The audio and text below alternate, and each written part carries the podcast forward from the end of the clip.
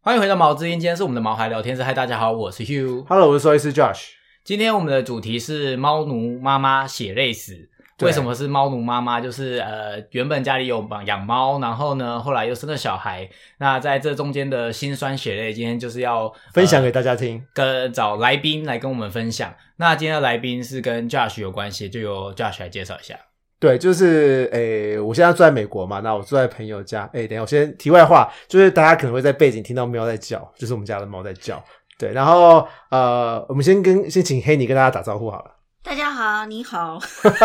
这什么你好？ 你刚刚是不是没有开嗓？你好嘞，大家好，我是 Hanny，我是现在住在男生宿舍的 Hanny。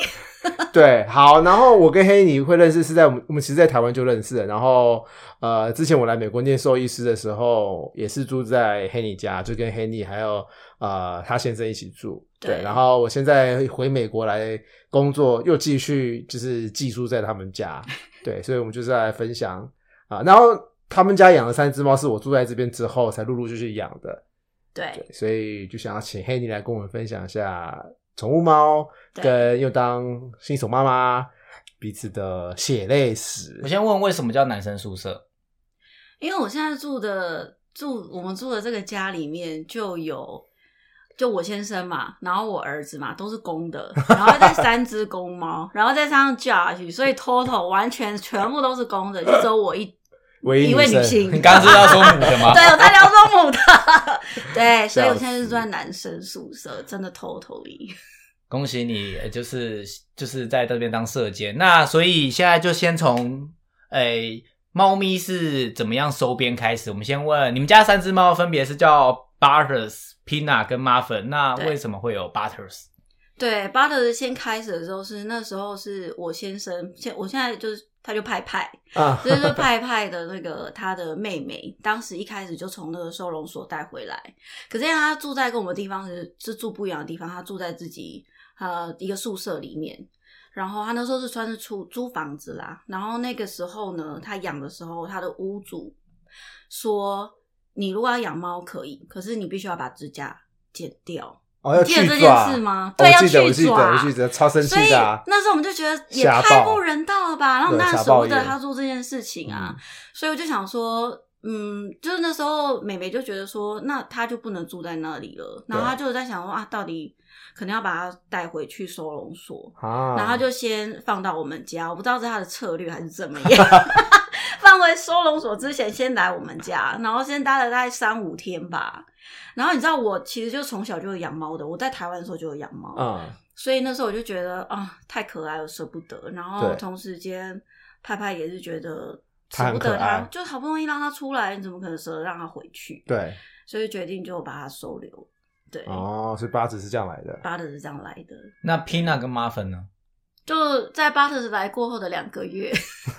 就是我那时候就觉得哈，就一只猫也太无聊了吧，我就已经。投射我的想法，大家上觉得啊，一只猫应该蛮无聊的，要这样一辈子吗？而且他你是刚来的时候，说啊八子刚来的时候还年纪很小，很小，还不到一岁。对，所以他他活才力四个四四五个对月他年纪而很已小，所以在家里就觉得很无聊，因为我们大家都不在家，就是他一个人在家。对，所以那时候想说，好，不然再去收容所再看一下好了。然后就又说说说，然后就又看到妈粉。其实我是先看到妈粉，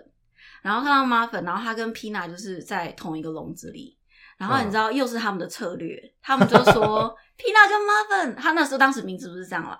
然后他就说他们两只是兄弟，They're brothers, they have to be here together。就他们啊啊不管到哪里，他们都要一起，就是他们一定要。所以你不能只领养妈粉，你一定对，我不能要只，我一定就变成好像情 情情感的勒索嘛，我就觉得哦，两只都要啊不能在一起哦分开。所以原本只是要添一只来当朋友，结对果不小心变成了三只。对，那这是在你人生中有预料之内的。完完全没有。我那时候就想说再一只就好了啊，然后就想说我只想要，坦白说，我真的只想妈粉啊，因为我想我两只就够了。可是就真的是被情感勒索，想好吧，那就三只一起来。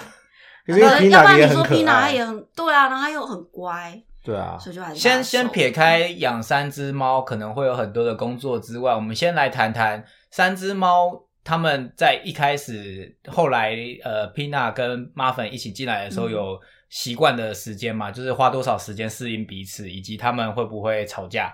对，因为那时候刚好就是还好，就是 Josh 也在，所以他就跟我们分享了说，如果真的要再让新的猫咪进来，要适应，要让呃本来在家的猫咪也要适应的话，是需要一点时间，我们不能就立刻把它放进去，然后就要求它们一定要在一起这样。所以呢，我们就有让他们分开了。所以当时我们把它放，把 Pina 跟 Muffin 放在另外一个房间，然后 Butter 就还是他原本的居住环境嘛，所以他也跑上跑下，但他有发现说。好像有那个新猫房间来不太一样，嗯，好像有味道，而且他们也会叫，所以他们我们大概花了两个礼拜多。我记得那时候两个多礼，拜因为我们家有三个人嘛，所以我们就对一个人抱一只猫，让他们三个人就彼此远远的看，对对对对对，然后我们后来越走越近，越走越近。对，所以等一下，我突然想到一大个公计仔谋，对你们去领养那个 Pina 跟 Muffin，其中有没有想到说啊，反正我家的兽医三样子应该没差吧？刚好把我这寂寞讲出 来。 干嘛这样？因为我发现你们在认识的过程有照着我们之前讲说怎么让新猫认识的流程在做，对，所以就是有兽医已的经带有领已之经有下， SOP 了，对有 SOP 的带领下去，让他们互互相习惯。哎对你说的没有错，就是当时也是想说啊，我们家有兽医，就是你知道吗？就觉得说那应该就有很多东西我们也可以请教 Josh 或什么的，然后就觉得那时候还未出师啊，那时候还是兽医学生而已。对，那时候还在培训的对养成计划中，对对对对 对现在已经养完了，对对，所以觉得说那应该就是对，应该是没有问题。所以他们有就是经历过不合的时候吗？还是因为这样子循序渐进的认识，其实都还 OK？我觉得就是因为我们花了那两个多礼拜的时间，让他们慢慢的彼此认识。我们甚至隔了一道门，然后呃，两只猫咪在一边吃饭，然后 Butters 在另外一边吃饭，甚至用这样的方式过了几天，然后再慢慢呃，比如说带入逗猫棒啊，或者是有那个笔。那个有光的那啊个镭射笔那镭种射笔让它这样一起在开心的时候让他们玩聚在一起玩在一起，让他们觉得哦，原来彼此都是对对对方有快快乐的回忆，然后所以因为这样子花了那个长的时间，所以他们到现在的感情都很好，都没有这个问题。可所是以最一开始我们把那两只就是 Pina 跟 Muffin 在房间里的时候，Butters 有去门口在那边就有点生气，会然后哈用那气，个会哈他就气，对着门缝哈气。对，因为他就觉得是谁。对，对，所以花那两个多礼拜，我是觉得非常值得。所以两个礼拜按照这样的方式就可以正常好好相处，就是没有太大的问题。对，有没欸有的猫会比较长，有的猫两个礼拜就会够不会了。是因为他们的就是年纪也差不多因为？他们年都是他们都是幼猫，哦、嗯所以幼猫其实打在一起会比较快。嗯假如假如一只是成猫，两带两只幼猫回来，其实会可能要花时间比较久。那而且他们三只都不会吵架吗？就现在就玩的时候，还是偶尔会吵架、啊，他们现在的吵架是那种玩玩闹性质的吵架，就是会追打啊什么的。不是那种打的你死我活那种。对对对，不是那种哦。可是有打你死我活的时候，半夜的时候啊，所以也是没有没有玩就是不是就是比如说我有送那个，有时候巴的是毛太长，所以会送它去洗澡或修剪的时候，回来它的味道会不一样。然后妈巴特是跟妈巴特最讨厌它自己那个身上的味道，我嗯，们都已经跟他们讲说啊，尽量不要有那个味道的东西，可是很难避免，所以妈粉也会觉得你是谁这样子，所以有一点点会这样，但哦所是我以们洗完澡回来的时候会，避免啦，我们就是一就是对啊、很久很久很久，他们可能好几年洗一，次吧。嗯对， 所以就没必要的话，我们就不会让他们这样子。那除此之外，这三只猫相处会常常有什么状况？就是就是不好不好控制的状况吗？不好控制的状况，目前都好像没有太会大真的实吗？他们就是就两只比较就会欺负皮娜、啊，哦，比如说，所以我们就会想办法说，如果它真实的话，就会让那两只先吃东西那。butters 跟 muffin 先吃，对 b u t t e r 跟 Muffin 先吃，然后就把 Pina 先带到比较远的地方，然后再放食物给它。哦啊那这样的话，他们就忙他们吃饭了，没有空理，不会来吵 Pina 跟他要食物。哦所以就是要用一些策略吧， OK，然后让他避开这个状况。皮鸟就人太好了， Pina 就是就那一天不是那个 Butters 还会咬它，就是为了要，你知道，它就是在三只里面就是比较弟弟型的那一种。你说皮娜对，哦，嗯我记得 Pina 是比较呃胆小、受害怕的感觉，所以他在这个家是比较容易受惊的孩子。对，我觉得它就是只要一点点的风吹草动，它都会整个神经线扒扒的很紧，嗯，所以我觉得它人生真的很辛苦。 大家应该有发现，就是最近我们会 po po 一些那个 IG 动图，还是什么 IG 线动，嗯，就是黑尼养的三只猫咪，就是 Brothers Pina 跟 Muffin，他们有时候会轮流出现，对对所以总之，其实反正照着我们之前讲过，让猫互相呃适应、慢慢相处的话，是你们就是成功的案例。所以如果大家想要知道，就是猫一开始小猫要怎么认识，要怎么介绍新的宠物到家里的话，就回去听我们之前有讲过的呃互相介绍的这一集。那再来，我们想要聊聊的就是，呃，应该蛮多怀孕的猫奴都会担心的一件事，就是因为我们之前有介绍过，呃，弓形虫这件事嘛，，对，所以其实对怀孕来讲，呃，他们是会比较需要担心的。那我想要问，就是家里有三只猫，会不会在怀孕的期间压力很大？然后就是呃，养猫的习惯啊，或者步骤有没有改变，或者是家人有没有反对？嗯，有，因为那时候那时候其实就是我不知道是我体质的问题还是怎么样。其实我在怀孕之前，我对猫咪就是可以又抱又亲或者嗯又摸什么都没有关系。虽然我本身就有过敏的体质，嗯，可是那时候没有这么严重。可是在我怀孕的怀孕期间，反而我的这个过敏的状况就更严重，所以我后来才发现，就是呃，我因为会摸了 Pina，我不知道是哪一只，可是 Pina 特别严重，嗯，摸了它以后，或者是空气中有它的毛，我会气喘，哦，而且我的气喘是很严重的气喘，就是我没办法呼吸的那种，我就必须要赶快到二楼的某一个空房间，然后开着空气清净机，大概一到两个小时以后，我才有办法恢复自己的呼吸。哦很严重哎，很严重，所以那时候我第一次第一次这样发作的时候，我不知道就是到底发生什么事，是然后就想说，哎，怎么会这么传？是不是因为怀孕的关系，所以引发这个？可后来发现，我每一次下去楼下在跟他们相处的时候，过没多久我就开始这个状况，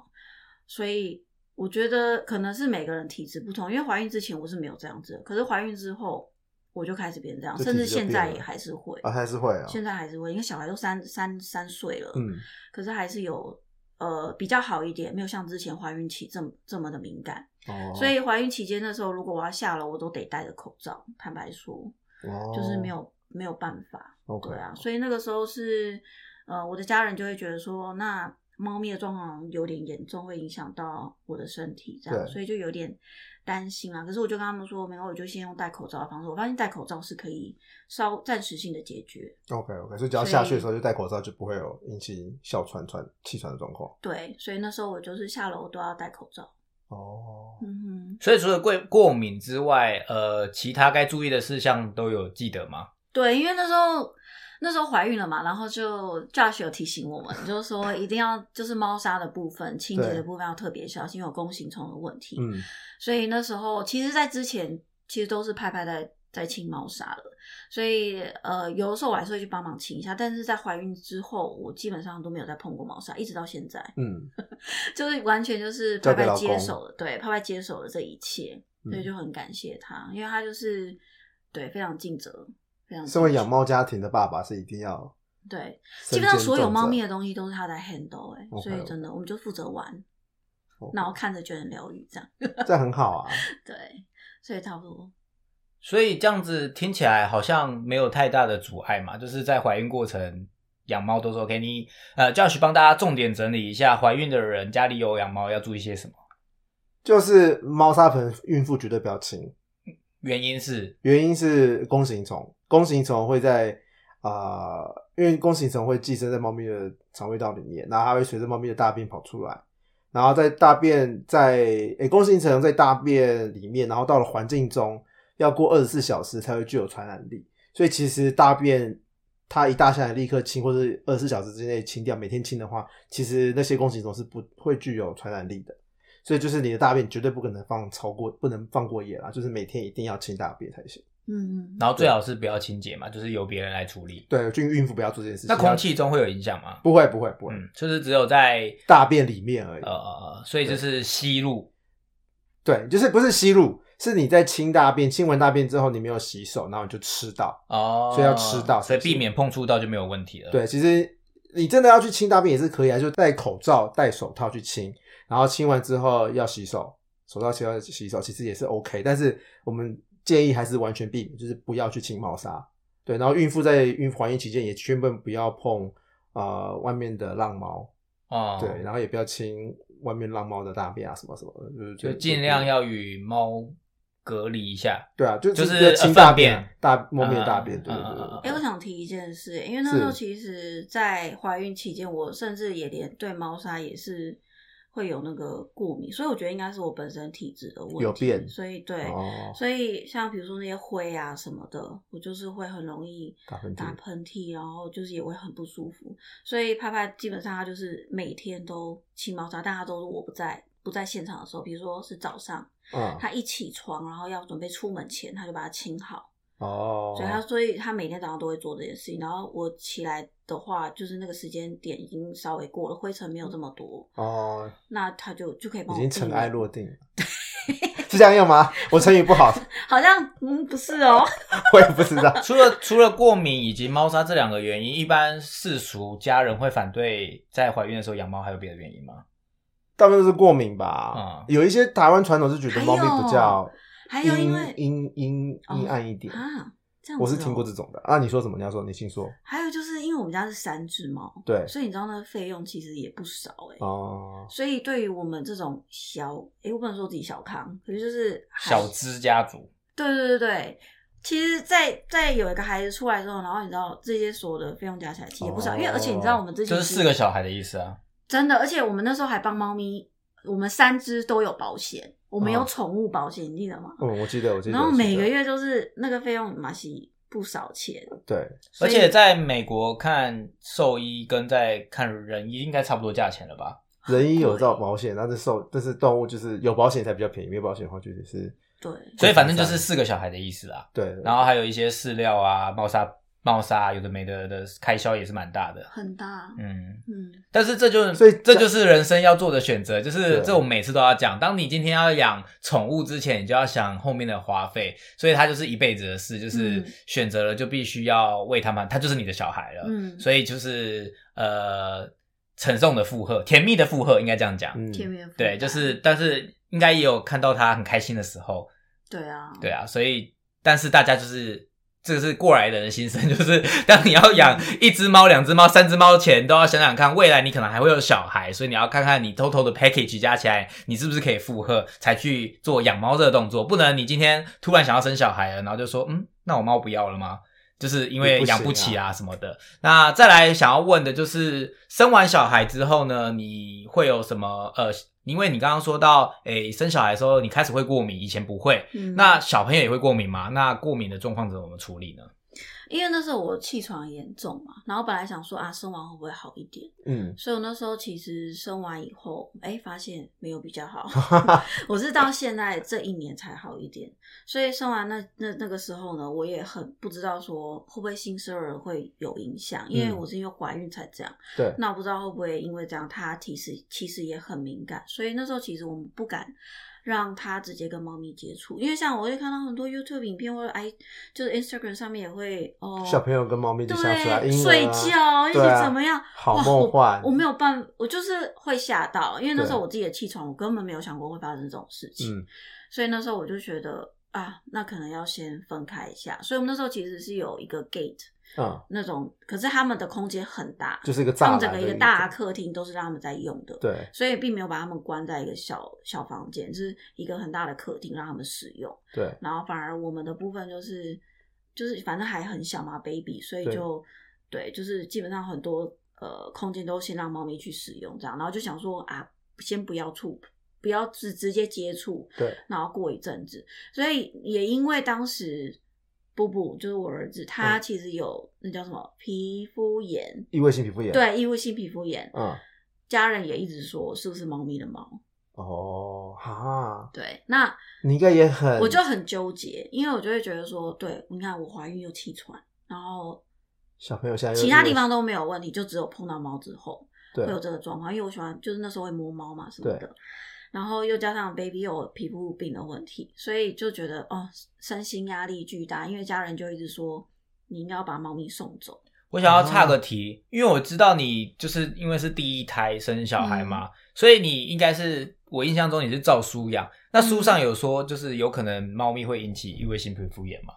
就是你有去研究过这件事吗？呃，基本上异位性皮肤炎应该就是所谓的体质。比如说像我是过敏，是过敏体质，嗯所以我的宝宝可能也会有这样的基因遗传，所以他应该是我其实自己知道说他的皮肤并不是猫咪养成的，可是家人会觉得是，嗯，啊，所以变成说，可是因为我的气喘也还没解决，对所以所以你多方也的在心里也是纠结， 说到底会不会其实有可能，但是其我实真的不知道你的理智又告诉你可能应该不是，对，所以可是这就是我为什么会问这个原原问题的原因，就是因为长辈或传统思想没有经过呃科学的社背景对科学背景嗯就会把责任怪到猫身 上，猫咪身上，因为毕竟它就是一个会过敏的生物，会引对容易引起过敏的生物。因为呃，即使是我以前家里都没有养猫，然后后来去朋友家玩，然后就是也是在朋友家待一待，也是会开始过敏。嗯但是就是每个人体质不一样，所以它就可能容易被责怪。但是我意思是说，刚好你就是一个过来人，所以你那你这个结怎么结？就纠结了非常久。我坦白说，因为那时候我气喘的关系，所以我对真的有考虑说可能要送走皮娜。所以那时候我甚至嗯因有、为它皮屑最严重它嘛，皮屑最严重，然后它的那个毛那个蛋白就是让我最过敏、最嗯气喘的东西。因为那时候气喘到我真的没有没有到一个干净的空间，我没有办法恢复我的呼吸。是所以那时候我真的很认真的跟派派讲说，我们可能要把皮娜送走，但是我们绝对会帮他找到一个安全的家。对，然后跟爱猫咪的的的的人认的识手里，的人或者最好是我们认识的。嗯，所以那时候其实我开始问周边的人有没有要，是然后甚至帮他做了就是漂亮的美宣。所以你曾经帮过做他做过传单，我做过传单，啊就是真的认真的考虑这件事情，原因就是种种的压力之下。嗯，然后，但是但最是终你在做这个决定的时候，你有觉得 guilty 吗？非常，就是你会被一个道德感的给在一般爱猫或者是爱宠物的世俗人是想说，你怎么舍得把它它送这个走决？定？对，我跟你讲，就是你就会到 Facebook 上面的 group，那爱猫什么的，有没有那种领养啊什么，然后进去一看，看到也有人类似的人有家里有这样的问题，然后说哦必须要送走什么，下面开始一大堆就那种道德感超强的、哦，正义魔人就开始，征你怎么战的可感以？觉你对对对，然后我想说， 就是我就被那个东西给勒索了。嗯，就是因为他是真的造成了我的气喘问题，嗯当然不是他的错对，真的不是他的错，因为这东西没有办法去说是谁的错，可对是只能说我们怎么样去找到一个对他也好，对我们也好的方式。对，所以我那时候很纠结，很纠结，然后但是也真的还努力的在想说有没有让他更好的生地方可以让他生活，因为如果我也不能去抱他，嗯我也不能这样去爱他的话，那他在我家是不是也很痛苦？嗯，所以我那时候的想法是说，我不是抛弃他，我做的事情是让他到一个更好的地方，是而那个人也很爱他，又可以陪他睡觉，又可以干嘛？你知道这些东西是我对现在没办法给的，嗯，所以我的想法是这样。我帮你嗯并不是给。他，我可以抱皮娜。对，可是你知道那时候， 那时候对啊，，那时候就是因为这个小朋友整个又小情绪的，我没有办法 take care 这么多的事情，嗯，所以那时候真的做了这一件这个过程，然后甚至 b o t h e r s 我自己的堂妹也嗯很想要养。对，但是真的就是我跟拍拍还是舍不得啦。嗯我觉得就是我们自己舍不得，因为拍拍都觉得这三个就是他的儿子了。对， 他他就是说，你把谁送走都不行。我觉所得以也许当初的你送走它，你现在也会后悔。我会很想念他。 对啊，对，就是很难说啦。就是所以最后最后其实三只猫，我想哭， 最后其实三只猫都还在家。然后，但是就是最后你是选择留下来的最大的原因，是因为爸爸说不要送走它，是这样子吗？ 对，对，就是因为派派 就是嗯，很啊、那嘉许你可以安慰一下他吗？他好像快要哭了。他已经在落泪了，没关系。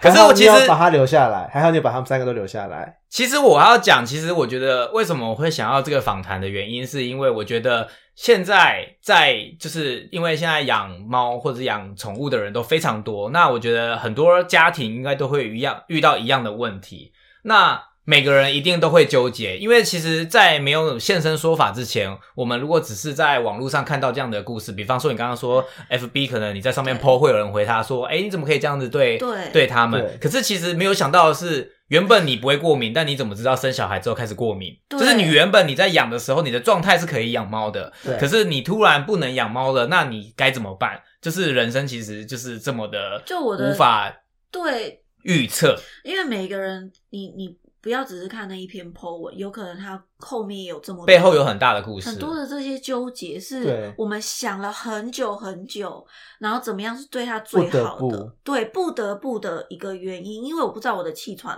到底会多久，嗯，是现在有比较好，可是如果我真的还是去一直抚摸它、抱它，我还是会气喘。现在我所以现在还必是须不能碰啊皮囊。对，我们现在就是买了更大台的空气清净机，嗯然后每一个房间就是基本上都要放嘛，对，要不然我我所以为什么我很少去没有办法说一直去抱它，嗯，的原因是我对它真的太过敏，加上它只要飘的一根毛到我的皮肤上，我的皮肤就红肿了，嗯，就是到这么严重哎、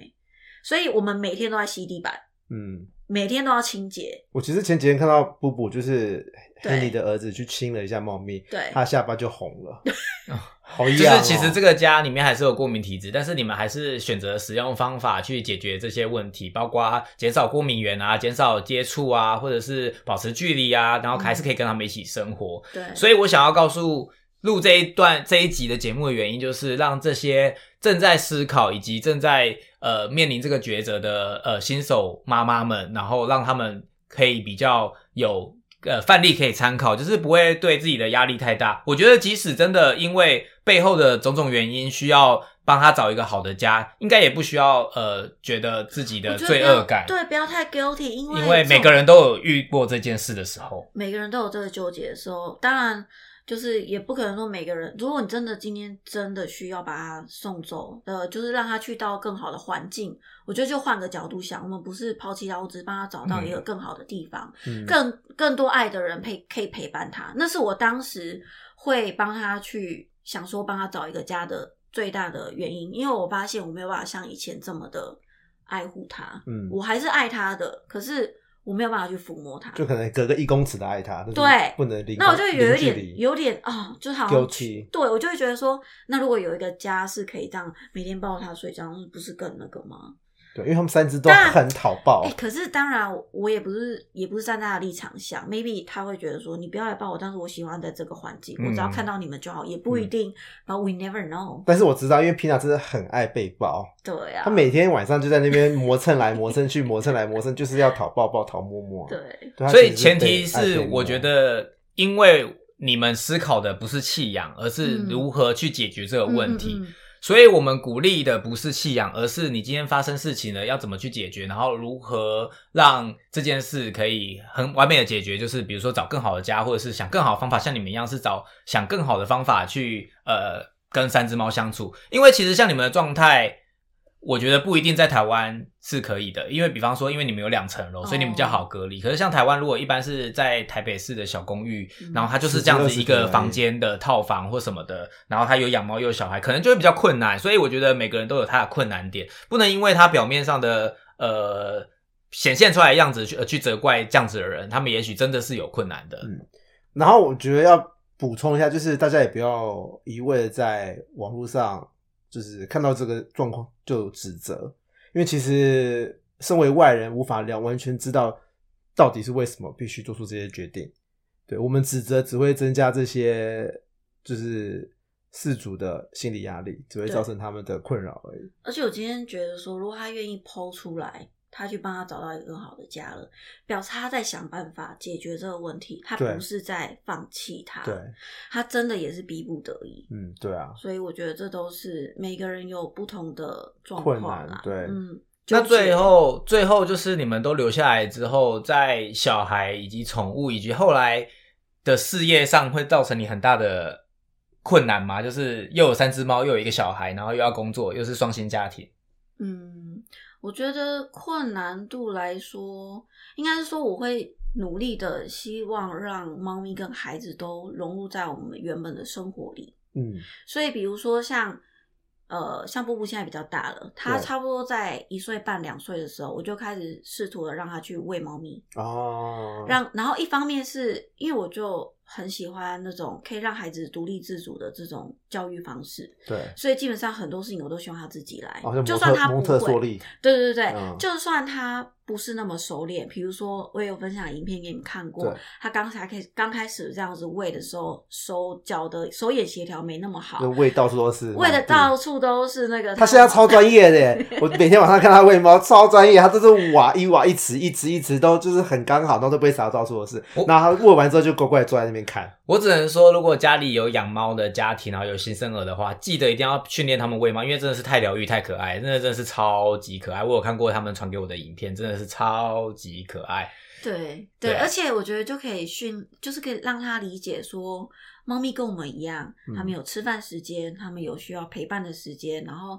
当时间到了，好，你要喂猫咪，因为它们也要吃饭。嗯，然后你要刚好也在训练它的手眼协调，比方说猫碗就这么大，对， 然后这个这个这种饲料的这个饲料桶桶子就这么大，然后你要怎么样从里面捞饲料出来，然后还要倒到猫咪的碗里，而且猫咪同时间头一直在那边一直钻跟来你，钻去要抢东西吃 一直笑抓死，你又不能掉出来，那都对是一个控制力的训练。所以我就是以这样子的想法，然后让他们可以互相这样。然后还有比如说他会玩，他会拿逗猫棒去跟跟他他们们玩，玩他嗯非常喜欢用逗猫棒。因为 Butters 也很爱 Butters，对啊那而且个他逗们猫棒，对他们还会拍他，有时候还会拍拍他，Are you okay? Are you okay, Butters？他都会这样、欸。哦，好可爱真的哦，很可爱。然后比如说我们要出门啊，我就说，那你要跟 Butter 说 muffin 或 Pina 说再见啊，拜拜什么，他都会这样，就等于他们就是融入，就是我们都是一家人，嗯融入在一起的感觉，所以我觉得都 Sweet 很哦好。所以除了刚刚讲的这些状况之外，其实你觉得呃，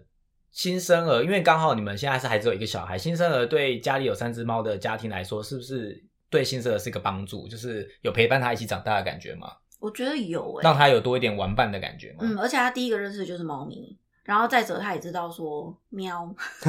就是第一开始很小的时候，他就会学学猫学猫猫叫叫，对。哦然后他对于宠物没有那么的害怕。然后比如说，他对猫咪超温柔，我看他摸都好很轻，轻很轻，轻很的温，而且他都会顺毛，就从小训练的很好，知道他是要被爱的，所以就是哦对他不会乱抓尾巴爱的教育，嗯对啊嗯，有一些小朋友会没有办法那个不习惯，不知道，就也有可能他小时候家里没有猫，然后长大才有猫，他可能就不知道要怎么样对待猫吧，因为可能从小就是耳濡目染之下就学会应该是要这样子跟猫相处，所以嗯我觉得一方面来讲，听起来这也还是还不错的生命教育的一环，就是嗯从小知道怎么样。呃，动物也是呃生命的一部分，然后好好怎么跟它相处，所以这我觉得这就是一个呃有宠物的家庭的优点，就是对小孩来讲他们是有学习的帮助。那请问你情绪平复了吗？去评估很多了， 你成为我们来呃已经很好了首首集在节目 中落泪的，潸然泪下的来宾。真的假的？我很感动，但是你的故事也真的很感 动，对，希望对大家就是就是有养猫的，然后即将生小孩或正在生小孩，经历过这或个是痛苦经历过的同样过或有过这样程子过程的人，有心有戚戚焉或是有帮助。那最后最后，我想要问一下，你要就是以你这个过来人的经验，给养猫或呃正在呃是猫奴，但是他未来想要生小孩的饲主的建议。我觉得就是量力而为，做你哦够能够做的事情，不要因为说有很多的精神或金钱，或者是就是很多的压力，然后而导致于说，就我觉得你不要受到情绪勒索了，你觉得你应该哦要怎么去做就怎么去做，去想清楚。比如说你像我们才遇知到道的，什么是对的，对，像我们遇到的问题，你去想有没有什么解决方式，而不是就放弃了。嗯，放弃是最快的，对，最快的方式，可是它也最简是单但是最简单的方式嘛。但是你真的能够去为站在猫咪的立场，或站在你，就是说大家以大家最好的方式去做的话，我觉得那对大家来是就是让猫咪跟小孩融入我们的生活，嗯。然后。嗯，也是培养小孩嘛，然后也让猫咪知道说我们有新的新的成员加入啊，等等这些，我觉得就是就是什么？ 所以就是什么？就是量力而为，大家不要啊有太大的压力，能够怎么做让猫咪最好的生活。如哦果真的不行的话，就想办法解决。了解，对，所以让你再选择一次的话，你还会就是在养猫的时候有小孩吗？再养，我觉得我还是会有会有养猫的事，还是会养猫。嗯，然后这三只也还是会是这三只， 然后小孩还是会继续生。 啊，所以在你的故事最后是一个 happy ending，希望大家最后在这些呃面对这些的抉择以及这些困难的时候，最后也都可以有一个 happy ending，不管是继续养或者是送给别人，都可以找到最好的解解方。那我们今天啊的节目就到这边啦、希望对大家有帮助，我们就下次再见喽，拜拜，拜拜。